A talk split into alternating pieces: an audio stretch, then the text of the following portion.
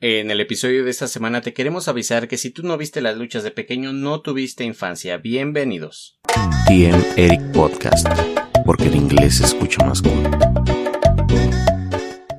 Lucharán a dos de tres caídas sin límite de tiempo. En esta esquina, el santo y el cavernario. Y en esta otra, Blue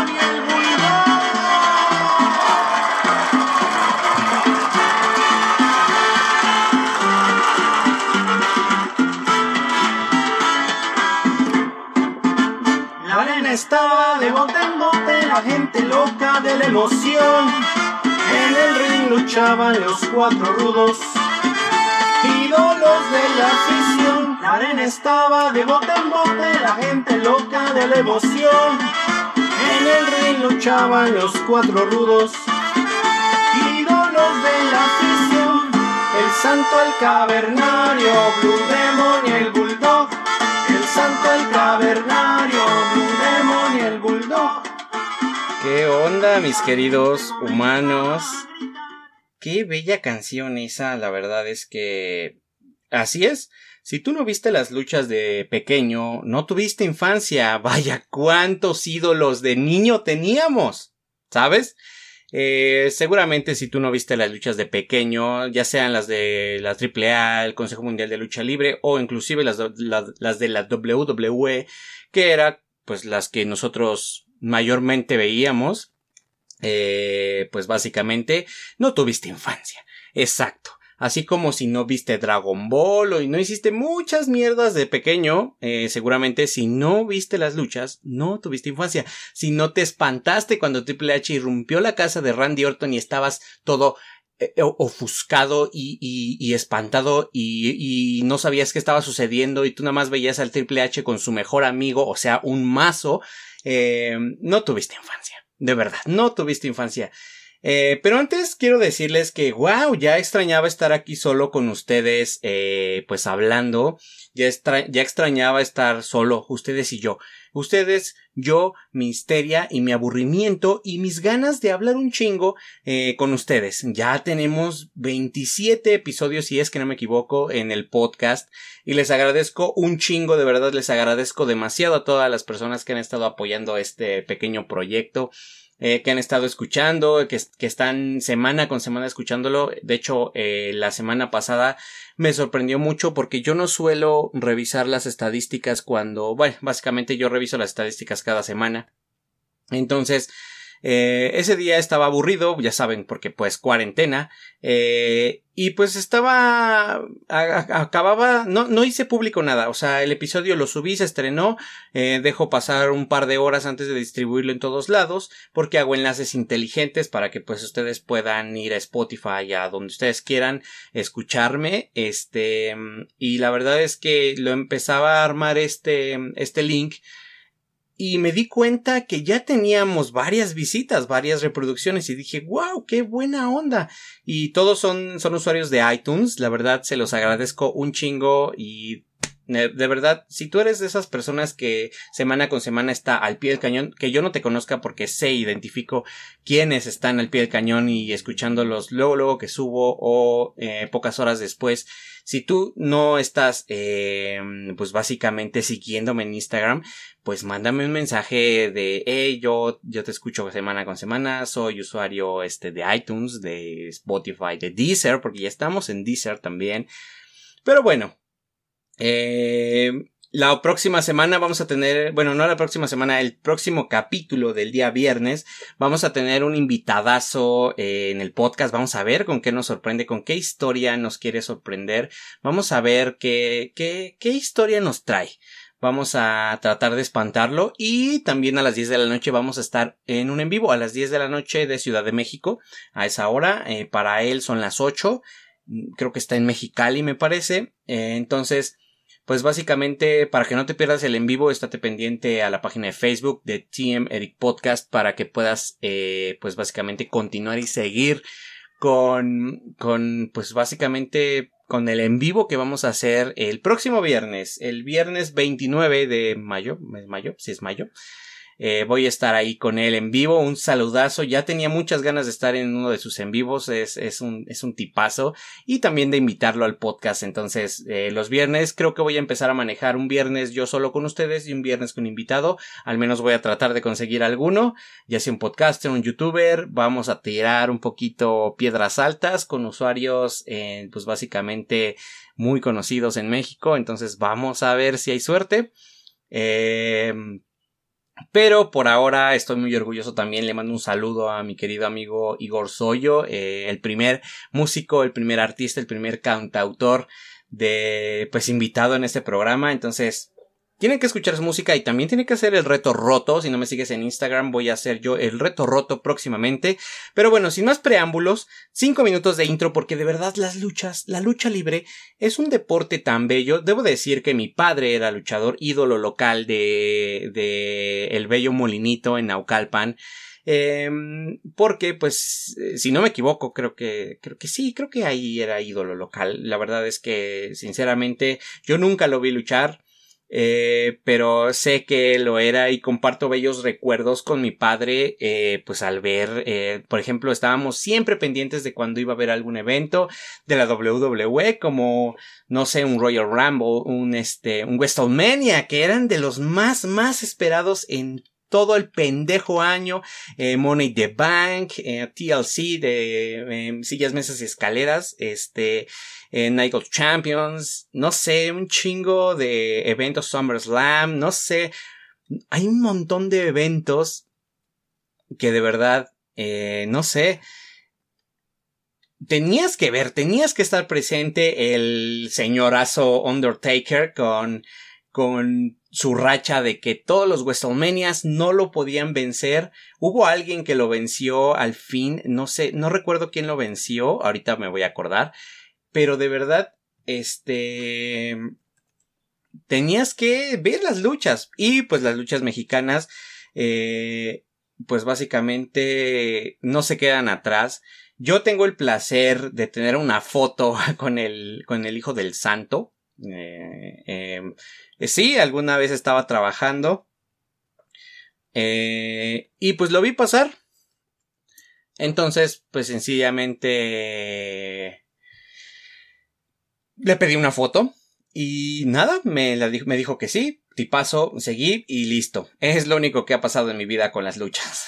También tengo un tío que es boxeador, pero no estamos hablando de box. Eh, pero pues se, se, uno se nota y uno se da cuenta, era hermano de mi papá, o es hermano de mi papá, sigue vivo, eh, que pues, que pues mi padre era luchador, mi, y mi tío era boxeador, se esperaba que yo, yo fuera algo así, pero no. Yo la verdad es que no, sí, eh, hubo un tiempo de niño donde sí quise ser luchador y seguir los pasos de mi padre, y ahí dibujaba diseños de máscaras y demás, pero eh, pues luego ya no quise. este, ya sinceramente ya no quise, pero mira, hay muchos luchadores icónicos en México, como te dije, el Santo Blue Demon con sus películas. Eh, de hecho recuerdo que al invitadazo que tuvimos, Daniele Golina, eh, saludos hasta Venezuela yo le dije que el Santo y Blue Demon tenían películas que, que contra el Frankenstein, que las momias de Guanajuato, etcétera. No sé, hay leyendas de México como Tinieblas. El que monito, ¿sabes? Que monito también es una leyenda y, y muy famoso últimamente. Mil máscaras, octagón, y, y o sea, todos en algún momento yo sé que quisimos bailar como la parca y, y, su, y su bailecito chingón. No sé, era, era muy chingón verlo salir y verlo bailar. Thriller de Michael Jackson.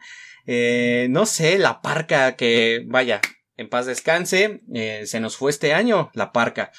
Y bueno, unos payasos, eh, mi favorito siempre ha sido Psycho Clown, de ahí, ahí había otros dos, uno flaco y otro gordo, de verdad, eh, creo que podrían protagonizar una película de terror.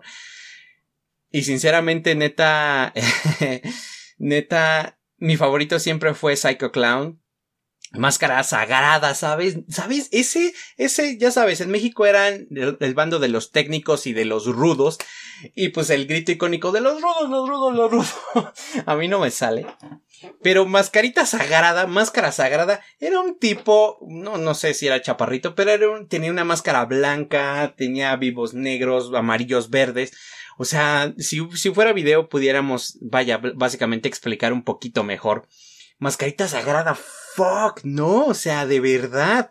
Y luego, luego Místico, que, que terminó siendo sin cara en la WWE. Eh, si no me equivoco, según yo sí terminó siendo este sin cara este místico. Eh, Alberto del Río, que es el hijo de dos caras, que igual, eh, pues básicamente no sé por qué se quitó la máscara. El perro aguayo y su hijo, este, no sé, eh, los perros del mal. Yo recuerdo, yo, yo, yo recuerdo los perros del mal. Y, y cuando, por ejemplo, este Conan que traía a la Legión extranjera en la AAA, y como decía, arriba Cuba y arriba la Legión extranjera. ¡Guau! Y luego cuando traía a sus pinches peleadores gringos y les rompían y les reventaban toda su putísima madre los pinches luchadores mexicanos. A huevo, cómo no. Super Muñeco, ¿alguien se acuerda de Super Muñeco? También era un gran luchador, ¿sabes? O sea, estoy de verdad eh, no estoy recordando todo esto, estoy apoyándome con algunas cosas en internet, evidentemente, porque, sabes, o sea, recordar todo esto trae una bella sonrisa a mi rostro. Y mira, yo ya en los últimos años he dejado de ver la lucha libre, de repente cuando llego a topármela en, en este, en la televisión, me quedo viéndola hasta que termina.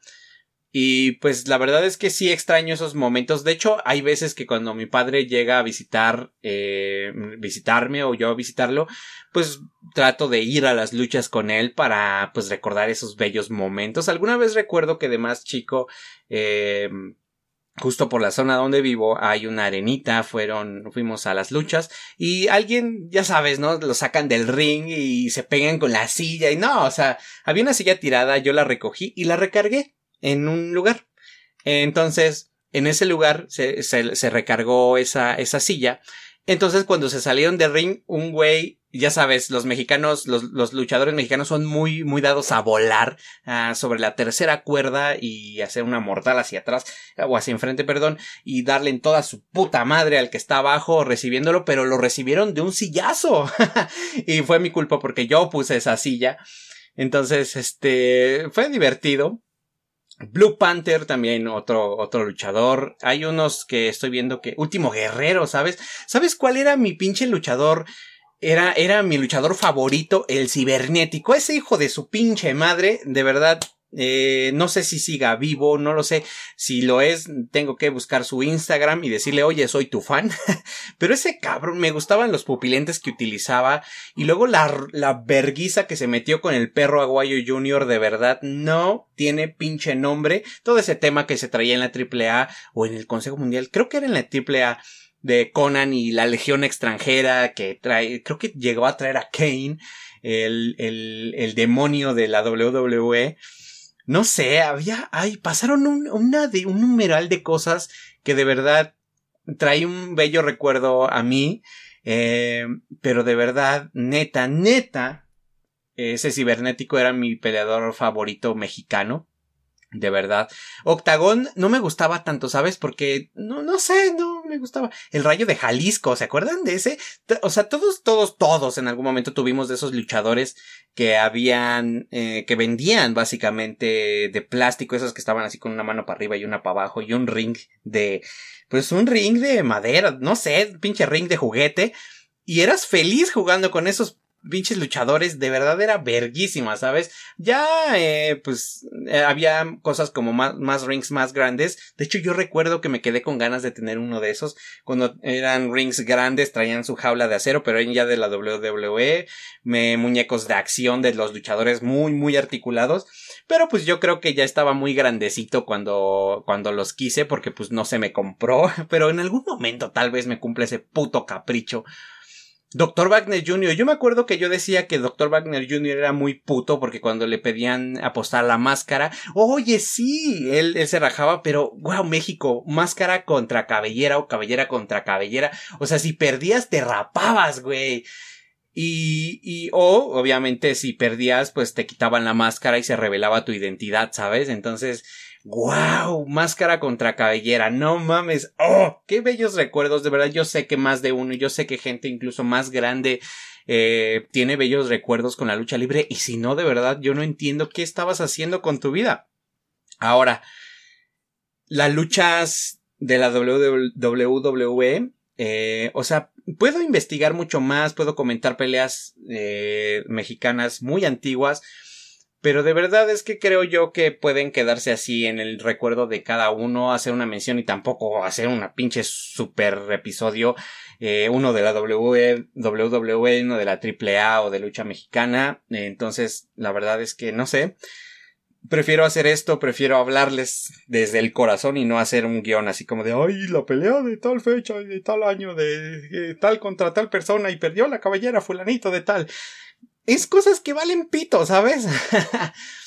eh, pero mira, sinceramente yo te tengo que decir que en la WWE son las únicas luchas de eh, extranjeras que yo veía. Eh, te, te digo, con mi padre. Y Triple H ese güey es él y Shawn Michaels eran mis luchadores favoritos. Después de ahí era este güey, Job Hardy. Ese güey era extremo. Ese güey, yo me acuerdo que alguna vez una estructura enorme de no sé cuántos pinches metros, muy alto, muy alto, brincó desde esa altura. Recuerdo también cuando tu, su hermano, ¿cómo se llamaba su otro puto hermano? También se apellidaba Hardy. No me acuerdo, pero su hermano lo traicionó. O sea, la traición la decepción, hermano. De verdad, no, no puedo con esa traición que le pinche. dejen busco cómo se llama. Eh, los hermanos Hardy. ¿Cómo se llama ese hijo de su pinche madre? Para, este, mentarle a su madre muy bien. Era Matt Hardy y Jeff Hardy. Eh, Matt traicionó a Jeff, ese hijo de toda su putísima madre, que de verdad eh, la verdad es que era, era, estaba bajo la sombra de su hermano, Jeff, era más chingón que Matt.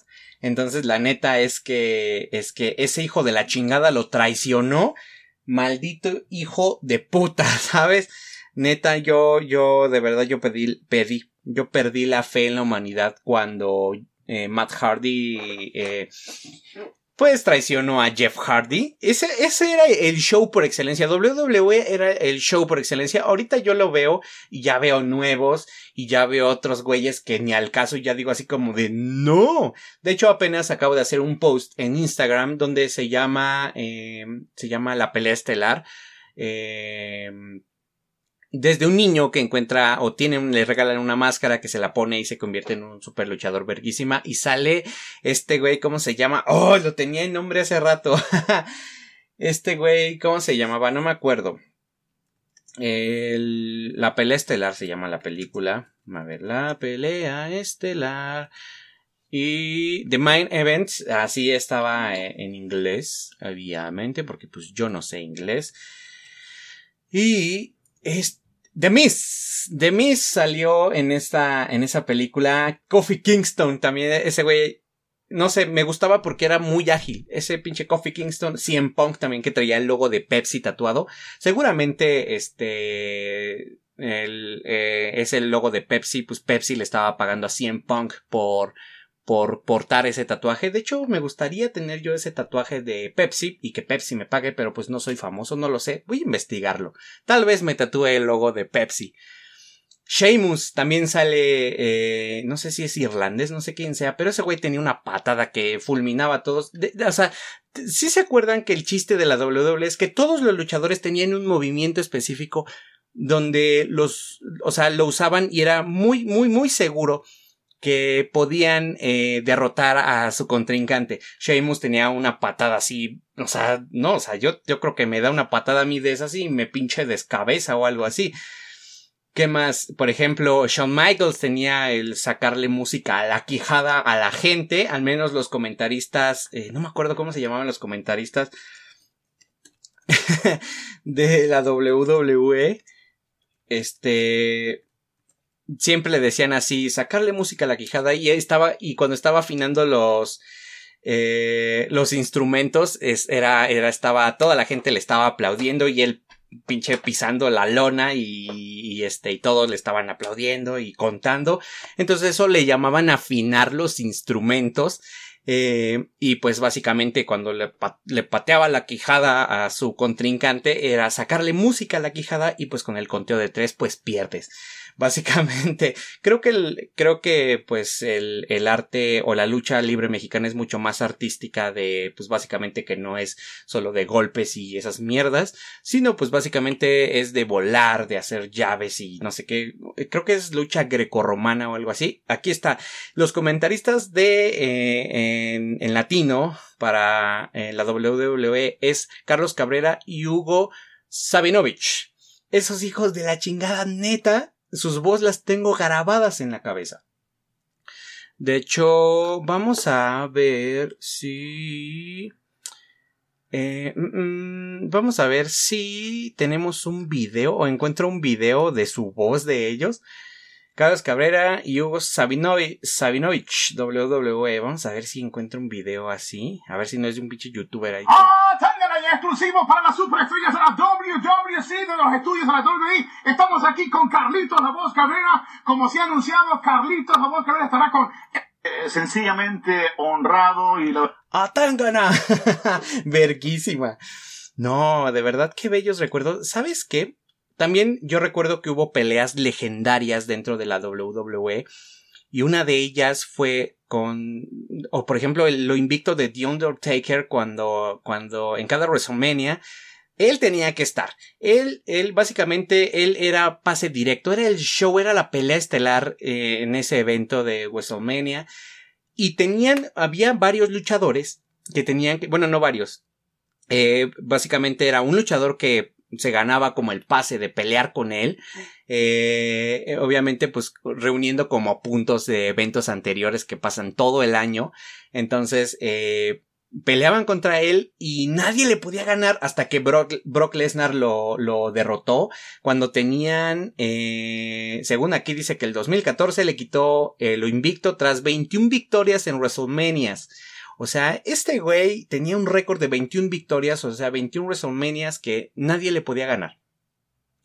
Nadie le ganaba y, y ese güey, The Undertaker, nadie podía vencerlo. Hasta que llegó Brock Lesnar, que es un luchador de la UFC, es un pinche, es una bestia, ese cabrón es, está mamadísimo, está mamadísimo y, y él yo creo que me, me da un cachetadón y me desmaya porque de verdad está mamadísimo el güey, es un, es un pinche atleta, es, no sé, también le reventó su madre a Triple H, Triple H después le rajó toda su puta madre también, eh, pero básicamente, pues este, yo recuerdo que eh, Vicente Kennedy McMahon, algo así se llamaba el dueño, y su, y su hija Stephanie McMahon, creo, creo que sí es su hija, eh, ese, ese viejito, el dueño, odiaba a Triple H y Triple H se casó con su hija y ahora él es el director de, WrestleMania, de WWE.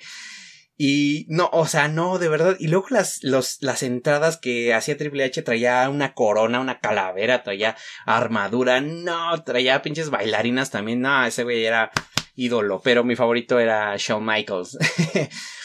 Este, ahorita vamos a hablar más de ellos en adelante. Ahorita estamos con The Undertaker y su famosísima, este, su famosísima pelea estelar. O sea, te digo, él, él tenía, él tenía pase directo y pase asegurado. Creo, no, no recuerdo bien cómo se ganaban el pase para tener una pelea en WrestleMania, pero para tener este güey a Undertaker, creo que era en un evento donde pendían en una jaula a varios cabrones y tenían que irlos eliminando. Según yo, metían a seis cabrones enjaulados y se metían dos para empezar la pelea. Y después de cierto tiempo había una ruleta donde se tendría que encender una casilla donde estaba encerrado un luchador y si encendías es como que te salías y tienes que ir a pelear. Evidentemente, pues ya estaban cansados los que, los dos que ya estaban dentro de, de la jaula de la pelea y pues eh, llegabas y pues igual a dar putazos y a dar su madre, se creaban alianzas allá adentro, se traicionaban, se hacían amistades, se, rompían amistades, pasaba de todo allá adentro.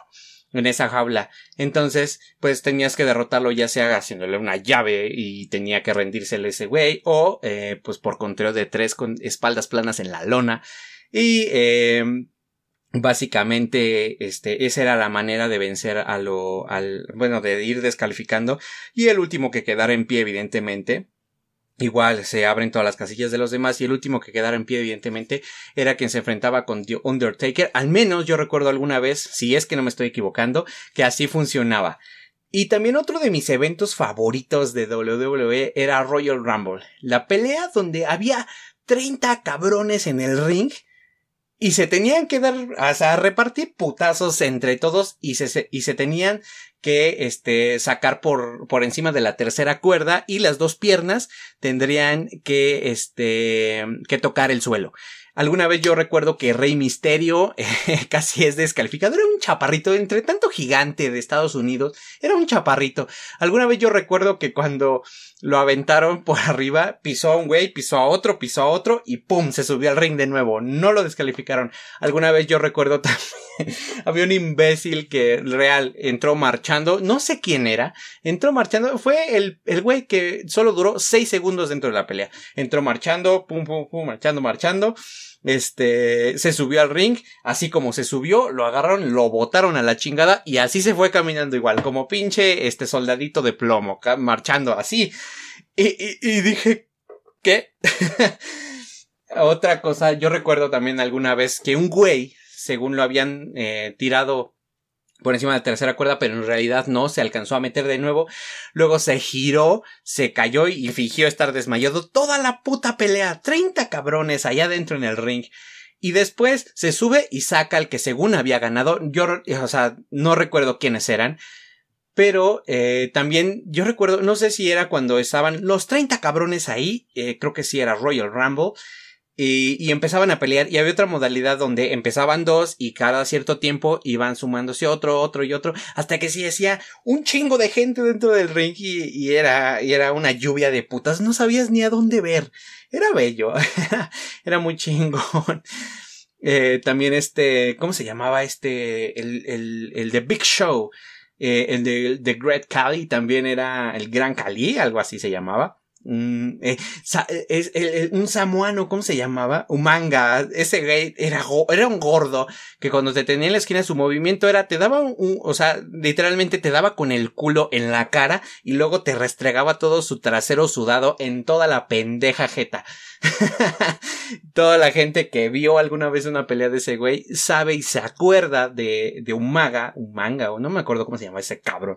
Algo así eh, que ese era su movimiento, ¿no? De Triple H no recuerdo cuál era su movimiento, pero él, su mejor amigo era su mazo.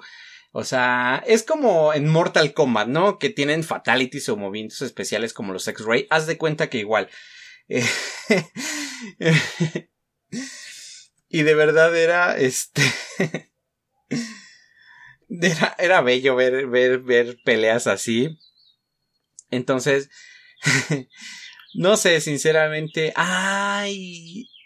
Era, era, no recuerdo cómo se llamaba, pero de Triple H era que se ponía su cabeza entre sus piernas, le agarraba los brazos como si fuera, pues básicamente por arriba, los agarraba los dos y luego los azotaba contra el suelo. No recuerdo cómo se llamaba ese movimiento, pero eso era lo que hacía este Triple H como movimiento especial. También recuerdo cuando Rey Mysterio le rajó toda su madre a John Cena. John Cena también, un buen peleador. Recuerdo alguna vez que cargó al Gran Cali y le hizo como un suplex al cabrón y lo aventó contra algunas mesas, algo así, y güey, lo cargó, o sea, ese güey estaba mamadísimo, estaba inflado en tantos anabólicos, yo creo. Pero estaba mamadísimo el hijo de la chingada, ¿sabes? O sea, lo estaba cargando y ¡man! Un putazo en el suelo. Y Undertaker, ya hablamos. Triple H y Shawn Michaels, lo mejor hasta el final. Rey Misterio, o sea, también su movimiento especial, el 619, una llamada especial, no sé qué, a San Diego, no sé qué chingadas madres, pero se supone que era que en la cuerda de en medio se quedaban ahí sus contrincantes, justamente siempre, siempre, siempre, siempre que este güey los pateaba así unas patadas voladoras por la espalda y los, los aventaba contra las cuerdas, esos güeyes quedaban justamente en la, en la cuerda de en medio, colgados con los brazos para afuera, y él lo único que hacía era rebotar en las cuerdas del, del lado contrario y luego agarrarse, pues era chaparrito, obviamente entraba, entrar entre esas dos cuerdas, entre la, entre la segunda y tercera cuerda, agarrarse y santos patadones en la jeta, potazo. de verdad era, era genial. Darren Johnson, la roca, eh, este güey, otro mamadísimo también, eh, eh, no sé, ese, ese güey me gusta, me, no, me caía mal como, como luchador, Recuerdo también aquella pelea contra Triple H que Triple H le rajó toda su madre. Y yo siempre dije que quería tener un físico como el de Shawn Michaels y, de verdad, ¿dónde quedó eso? Tengo que entrenar para hacer eso. Eh, para, para llegar a tener ese físico como el que tenía Shawn Michaels. De verdad estaba mamadísimo. Era, era un sexy boy, como él se decía eh, a sí mismo. Eh, y no sé, por ejemplo, te digo, La Roca está mamadísimo ese cabrón. Y de verdad, a mí me gusta más como pinche, eh, como actor que como luchador. Y también, ¿quién más hizo actor? E, este, John Cena también se hizo actor. Este, en Netflix hay una serie de este, eh, Big Show donde es una serie comédica donde según él es papá, está casado. No, lo ves, ves al Big Show y pierdes todo el respeto que tienes contra Big Show. O sea, lo ves haciendo pendejadas, lo ves ahí como mandilón. Es buena serie, la verdad me gusta bastante. De hecho, creo que voy a recomendar esa, esa película o esa serie de, del Big Show. Ahorita las recomendaciones las damos al final, cállense, no, no me interrumpan. Pero ahí le pierdes todo el respeto, ¿sabes? Se deja gritar por sus hijas, pero yo creo que es más por bien de, de un, un gran hombre, un tipo enorme, capaz de asustar legiones de humanos, eh, eh, es controlado por sus hijas. Así. Randy Orton también, ese güey me caía mal, pero ahora, ahora me cae bien. Entonces estaba mamadísimo y tenía, siempre que entraba al ring, estaba los brazos, se paraba en una esquina y así como de alábenme putos. Era verguísima. Uno de los nuevos, Roman Reigns, de verdad, ese güey me caía mal, tiene una manga tatuada, está muy chingona. Pero después ya aprendí como que agarrarle un poco de cariño. ¿Quién más? Kane, o sea, Kane, ese güey Kane era, era como el hermano de Ultratumba de este Undertaker. O sea, o sea, no mencioné el, el, movimiento especial de Undertaker, que es agarrarlos básicamente de cabeza y azotarles la cabeza contra la lona. Eh, entonces, pues ese era su movimiento especial. Hay veces que, o sea, de verdad parecía que estaba, ¿han visto, se acuerdan de ese GIF?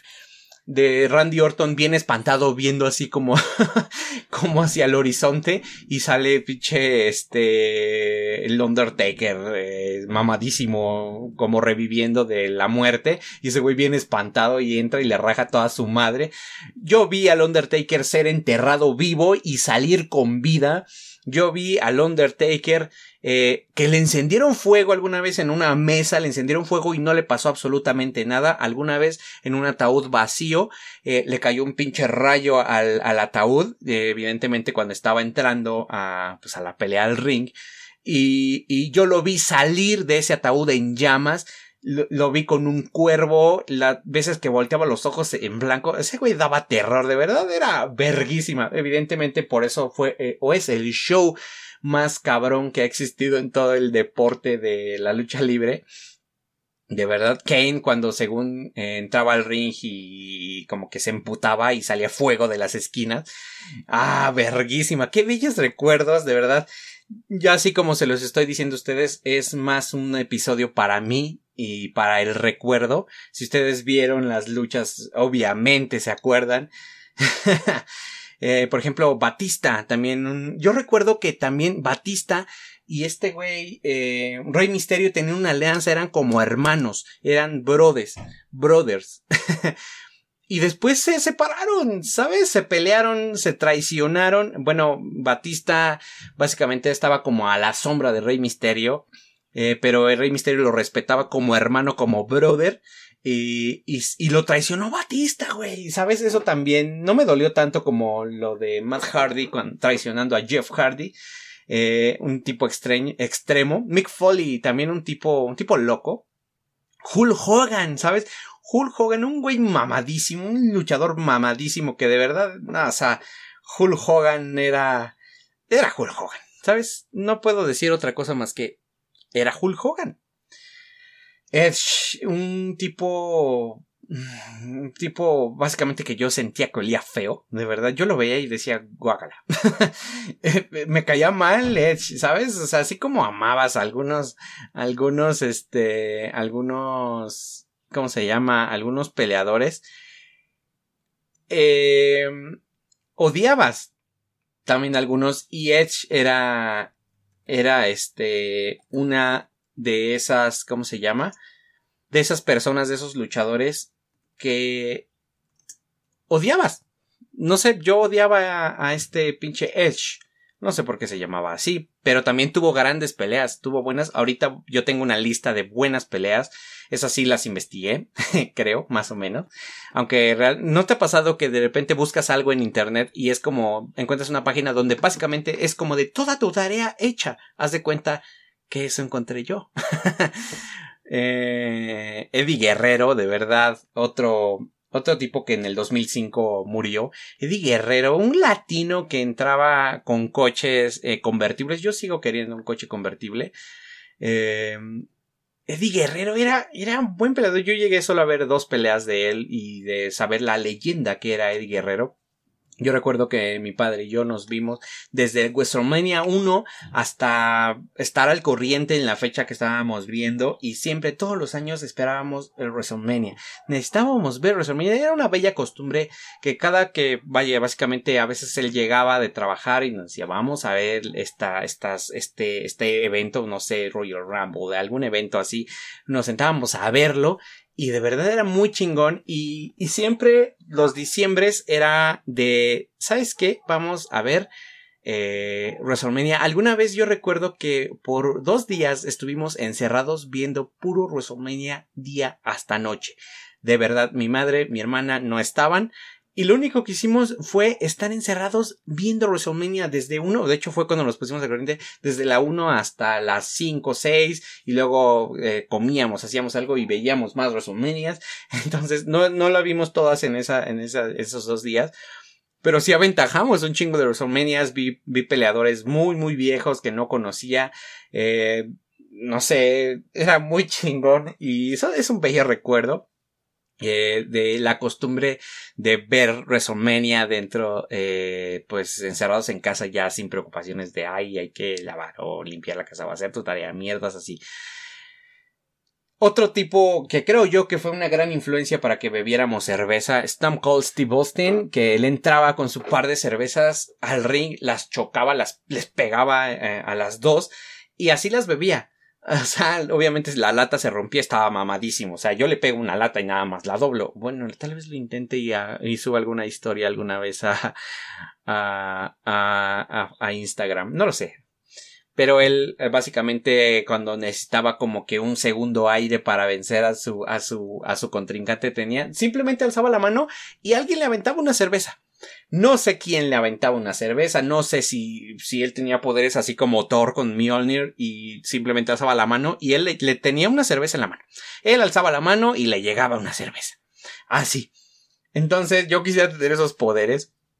Eh, Alberto del Río, un güey que sinceramente no me gusta mucho como peleador, pero les daba buenas putizas a esos güeyes. Pero la verdad es que WWE fue una presentación un poco gris hasta que le empezaron a dar un poquito de más imagen. Creo que también ahí tuvo pedos legales y no sé qué mierda. Pero se quitó la máscara de dos caras precisamente para ir a pelear en esa pinche pelea, ¿sabes? Entonces, qué chingados. Kurt Engel, un güey mamadísimo pelón que pues Daniel, la, verdad es que tampoco recuerdo demasiadas cosas de él, era un güey mamadísimo que simplemente reconocías porque siempre traía un shortcito, eh, no sé cómo se llaman esas cosas, pero era como de pelea grecorromana, eh, con tirantitos, eh, que tenía, los tirantes llegaban hasta el ombligo y un shortcito, era todo en una pieza, un trajecito de baño, no sé si eso es para peleas, no sé qué chingas, cómo se llama eso. Daniel Bryan, un güey que de repente empezó, yo siento que estaba como en una depresión y su manera de salir de depresión era decir yes, yes, yes, yes, o sea, sí, sí, sí, o sea, de que sí se puede y sí se puede y y, sinceramente, no sé, después de que dijo, yes, yes, yes, yes, se convirtió en un buen peleador y tenía unas barbotas, de verdad, yo también me acuerdo de esas barbotas. Eh, De hecho, hay veces que de repente cuando me dejé la barba así larga, de hecho el año pasado traía una barba no tan épica como la de Daniel Bryan, pero mi hermano me decía, tienes una barba como de Daniel Bryan, algo así me dijo, no me acuerdo. Coffee Kingston, que ya les dije, salió, salió en la película este, eh, eh, The Vine Events. Eh, Chris Jericho. Este güey, Chris Jericho, o sea, yo tengo algunos recuerdos de Chris Jericho, pero me suena el nombre pero nada más.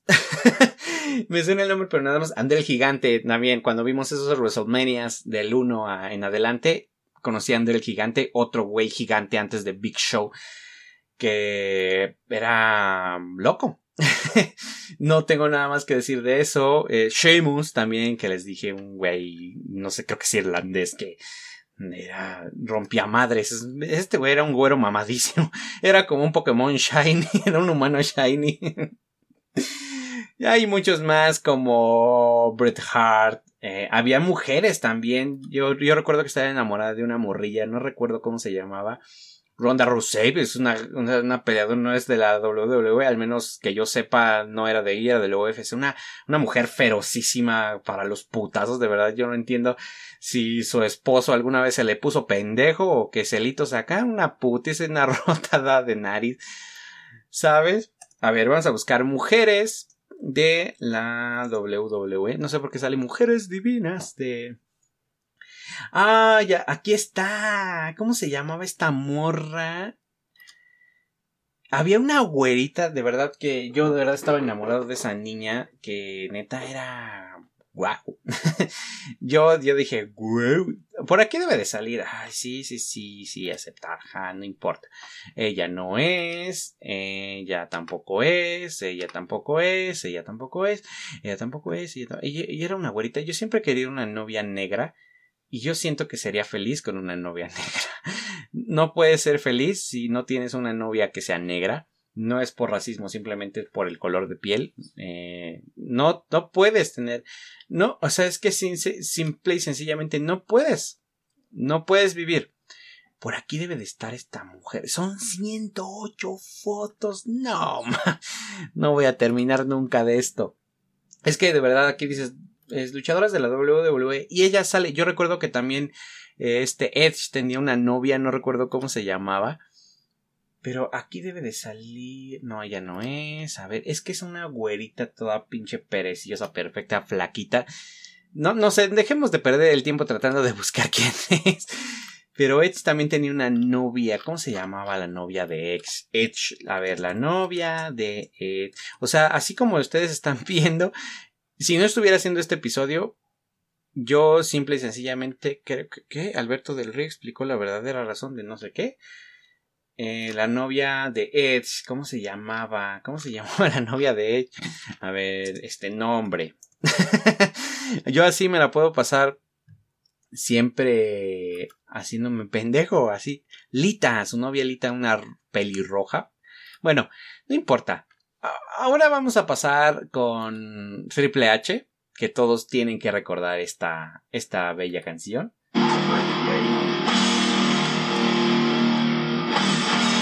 Time to play the game. bam, bam, bam. Bam, bam, bam, bam, bam. Bam, bam. It's all about the game, and play it. All about you can take it. All about you can it. It's all about pain. Who's gonna make Evidentemente es una canción de Motorhead, se llama The Game. Y, de verdad este güey, no, está mamadísimo, de verdad, este güey era, soy, soy, aún sigo siendo fan de él. De hecho, lo sigo en Instagram. y de repente sí veo ahí las cosas que anda publicando y esas cosas de los nuevos peleadores. De hecho, creo que agarró un tiempo de, eso es malo para los negocios. Y yo así como de, no seas mamón, güey. Eh, yo, yo, yo sinceramente sí pensé en, o sea, te convertiste en lo que juraste destruir, que era a Vicent Kennedy McMahon, el director de, de, WWE. Eh, no sé, yo recuerdo, incluso recuerdo que una vez ese pendejo, ese viejito, se quiso poner a pelear con ese güey.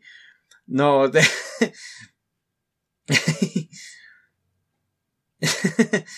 A ver, Shawn Michaels. Otro. Otro peleador. Shawn, Shawn Michaels. Te digo, otro ídolo. Shawn Michaels. No, no, no sé si lo sigo en Instagram. A ver, vamos a ver si lo sigo en Instagram. Pues sí, no tiene cuenta verificada solo tiene un montón de Shawn Michaels fans. A ver, vamos a buscar a Triple H y si sigue a una cuenta. Mira, solo sigue a siete personas. A La Roca, WWE, a no sé quién, a Stephanie no sé quién. ¿Por qué solo sigue a siete personas el cretino de Triple H? Hijo de su pinche madre. Como sea. Shawn Michaels también era eh, The Boy Heartbroken, eh, HBK. Eh, de verdad era verguísima. no sé, mira, ah, todos tienen que acordarse de su melodía de intro.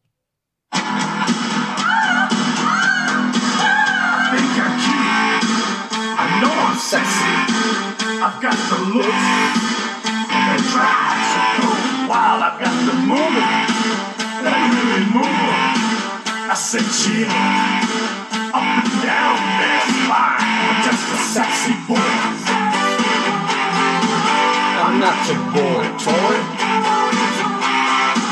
I'm just a sexy boy. I'm not your boy toy.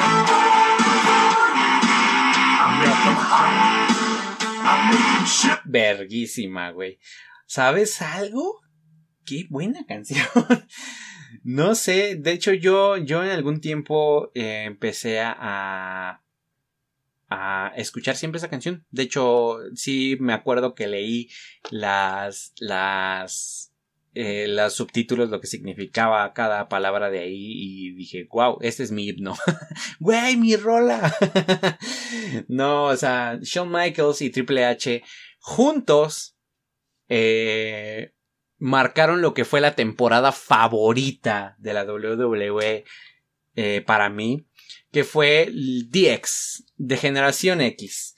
Una asociación de Triple H y Shawn Michaels para joder, para chingar. Hacían travesuras, eran como los niños rebeldes. Recuerdo que alguna vez encadenaron el coche en eh, las llantas traseras del coche de Vincent Kennedy McMahon. Cuando arrancaron, o sea, evidentemente se arrancaron las pinches llantas y siempre traían un aerosol verde y andaban pintando DX por todos lados. Yo tenía una playera de DX de generación X y, y su canción, de verdad, todo mundo, todo mundo se acuerda de ella y sabe cómo va. Sinceramente, la, la, temporada de DX era mi favorita de toda la WWE hasta hoy día, sin siquiera ver qué chingados con DX, si existe o existió. Sé que existió mucho antes, era un grupo de mucha gente, pero estos güeyes nada más eran dos y hacían un desmadre, andaban rompiendo más. Eran un equipo, eran como el equipo dinamita, ¿sabes? DX era... DX era, era de los dúos más chingones que había dentro de la WWE. Más chingón que incluso Rey Misterio y este güey, este, ¿cómo se llama? Este pendejo, este, eh, ay. Este güey. Puta madre, ¿cómo se llama este baboso? Este. Este. Batista, güey, Batista. Incluso era mejor dúo que. que, no sé, que cualquier dúo que quieras tú, imagínate. Era el mejor dúo de la pendeja vida y tienes que aceptarlo. DX, de, DX conformado de Triple H y este Shawn Michaels era, era una bomba. Yo sinceramente, te digo, yo tenía una playera de DX, tenía esas muñequeras de DX. Yo era fan de DX, ¿sabes? Es más, te aseguro que si yo hubiera tenido eh, eh, eh, el atrevimiento de tatuarme, me hubiera tatuado a esa edad me hubiera tatuado DX, eh, porque de verdad marcó demasiado mi infancia, de verdad eso, no sé, yo siempre que veía las luchas, estaba esperando a que saliera DX a reventar madres. Así te lo digo. CM Punk, este, era buen peleador y se puede ir a la chingada. Y a continuación tienen que escuchar este buen temazo. Are you ready? They think you can tell us what to do. Chicos rebeldes, ¿piensas que puedes decirnos que debemos usar? ¿Tú piensas que eres mejor? Bueno, es mejor que estés listo. Back to the masters.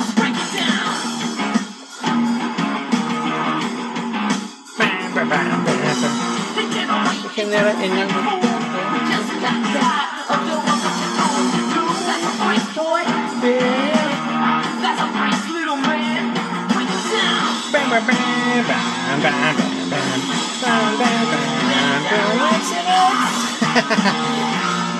Break it down.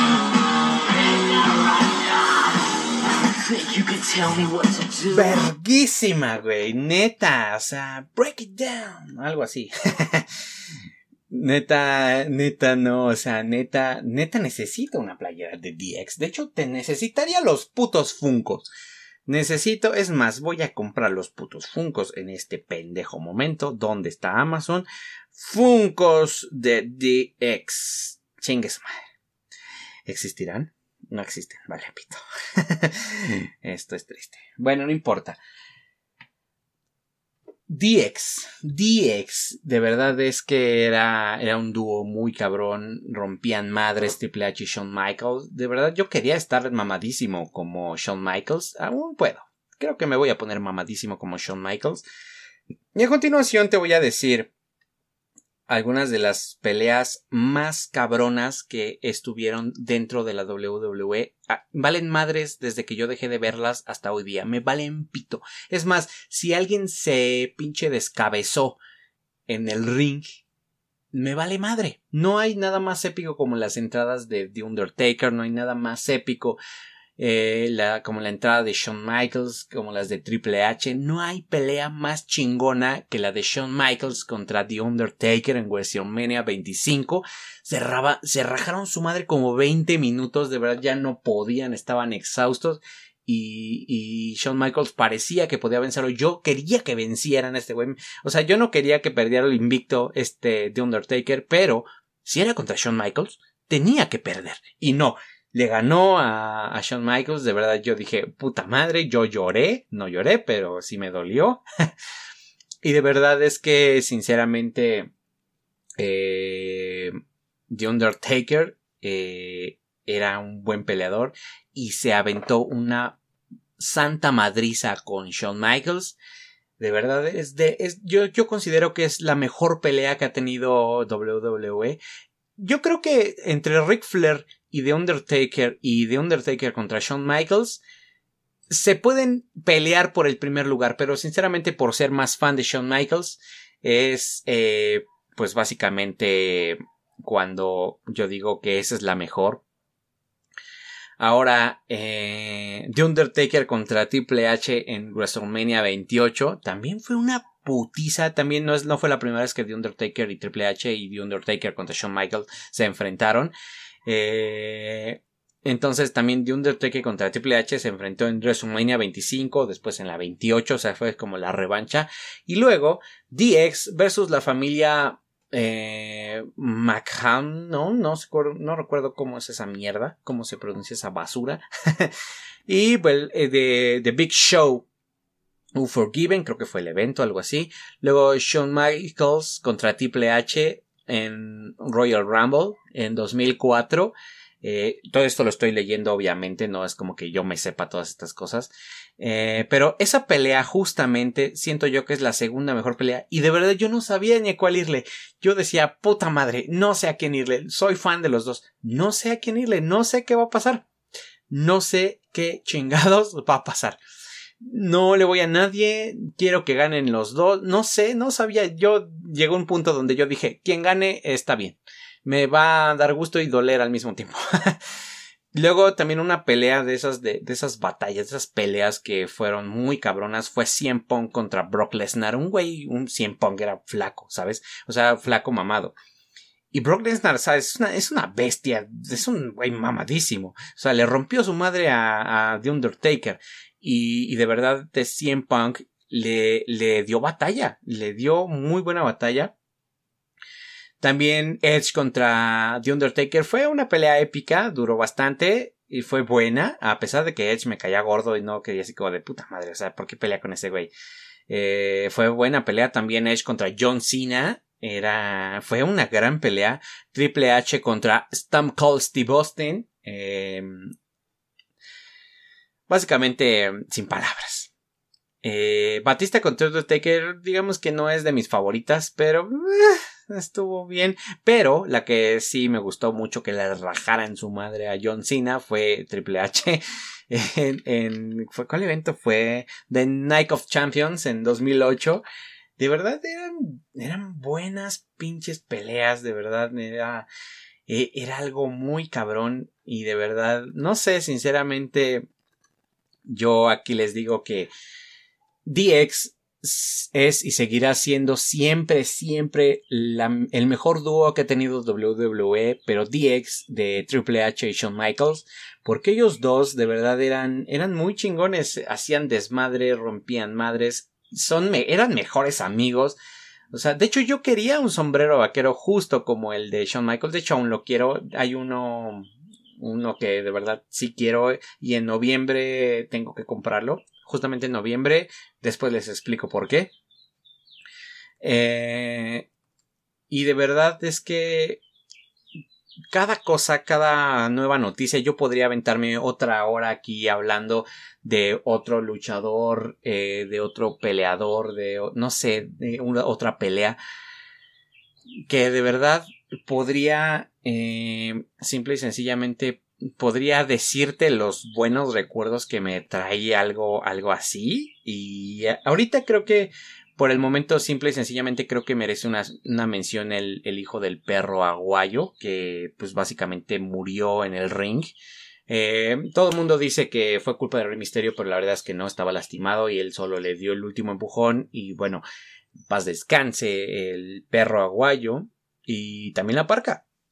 Eh, porque también en México tenemos una la verdad es que creo que ya se ha ido perdiendo con esto con estos los últimos años Mm. La verdad es que creo que sí, se ha ido perdiendo esa bella costumbre de que los niños fueran fans de la lucha libre. Y no sé, sinceramente yo ya estoy muy desconectado de ese mundo.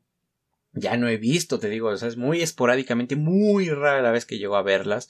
Eh, hay veces que veo videos, hay veces que llego a ver, me dan ganas y vuelvo a revivir peleas muy, muy épicas como la de Shawn Michaels contra The Undertaker eh, Triple H, o sea, de verdad es que si yo pudiera repetir alguna época de mi vida es esa, de justamente cuando estaba viendo las luchas con mi padre. Y neta estaba, esta era muy chingón. Siento que sí se ha perdido un poco eso de que los niños amaran la lucha libre y que fueran fans de algún luchador y algo así.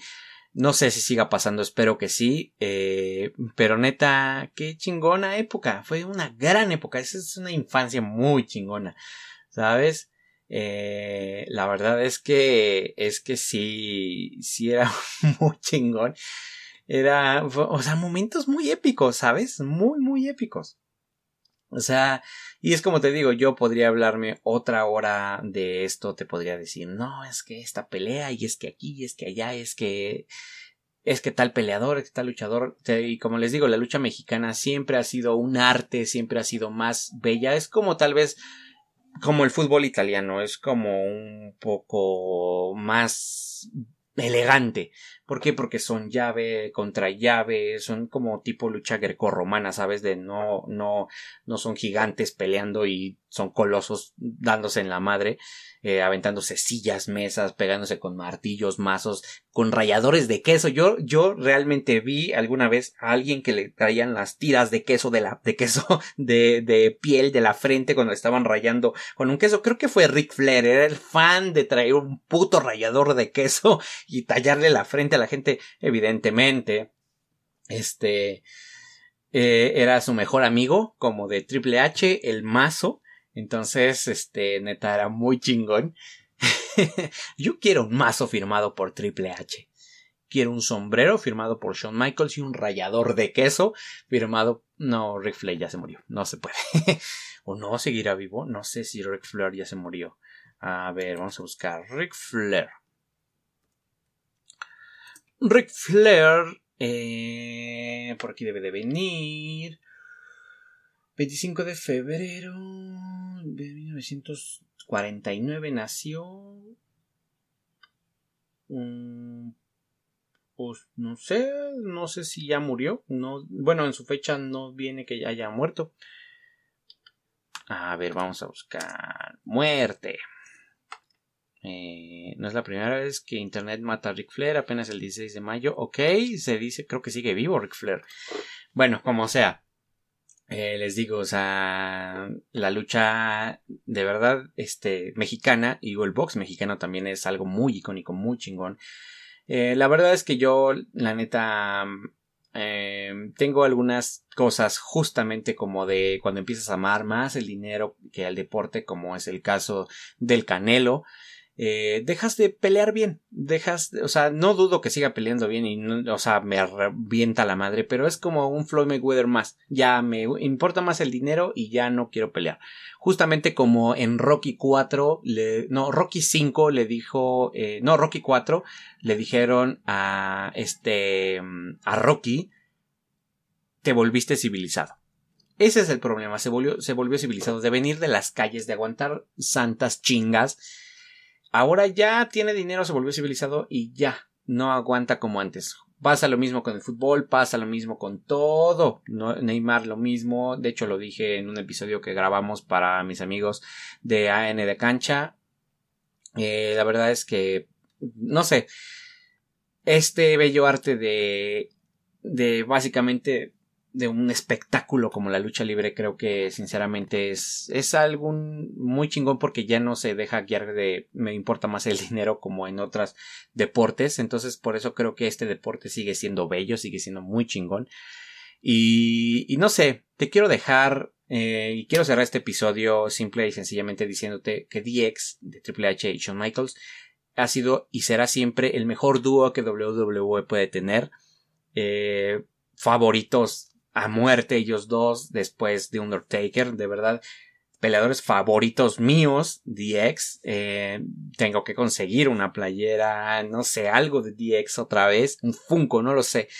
Porque de verdad era de mis dúos favoritos y la época, mejor época que, que me gustó más dentro de WWE fue cuando existía DX. Y sinceramente yo sé que si tú compartiste también la lucha libre y eras fan de la lucha libre, me entiendes, entiendes este bello sentimiento, incluso sientes esa bella sensación cuando vuelves a escuchar el tema de el intro de cada peleador y más si era tu favorito, neta.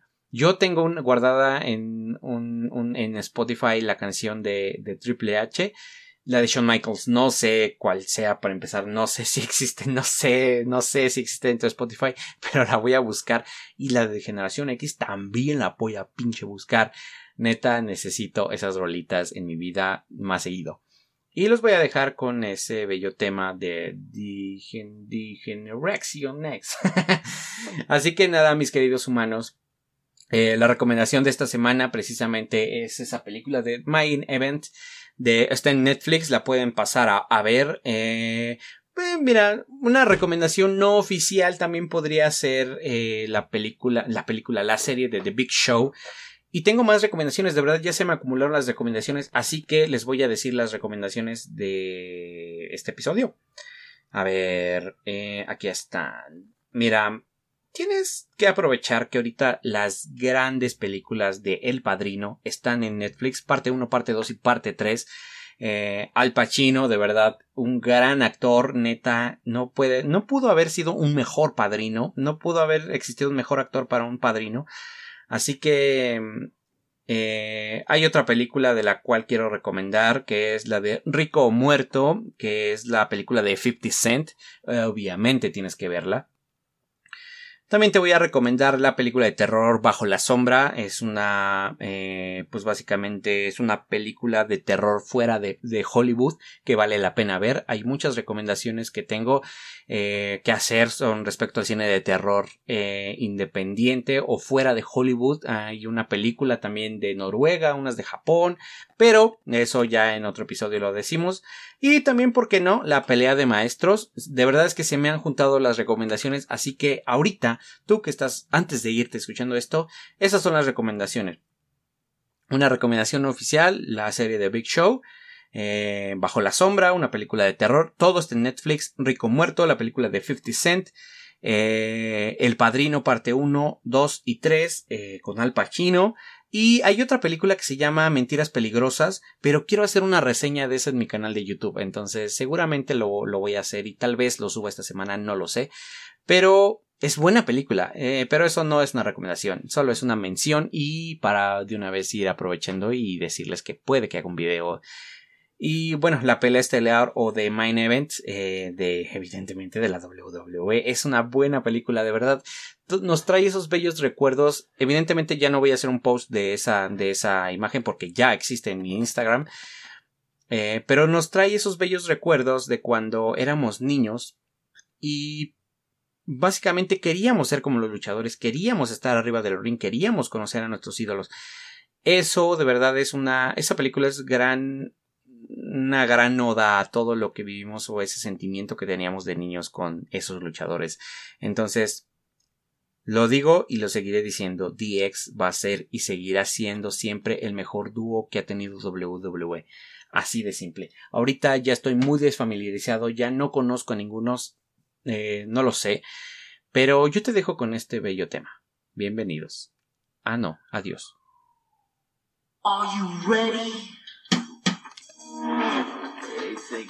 Tell us what to do? You think you can tell us what to wear? You think that you're better? Well, you better get ready. Bow to the masters. Break it down. Aquí sigo.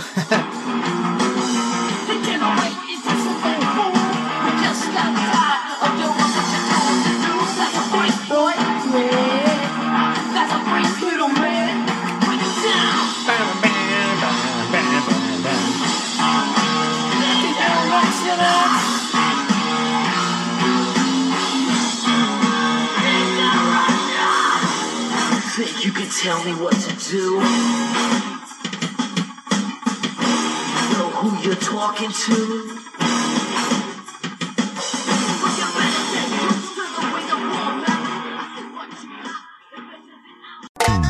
Eric Podcast, porque el inglés se escucha más cool.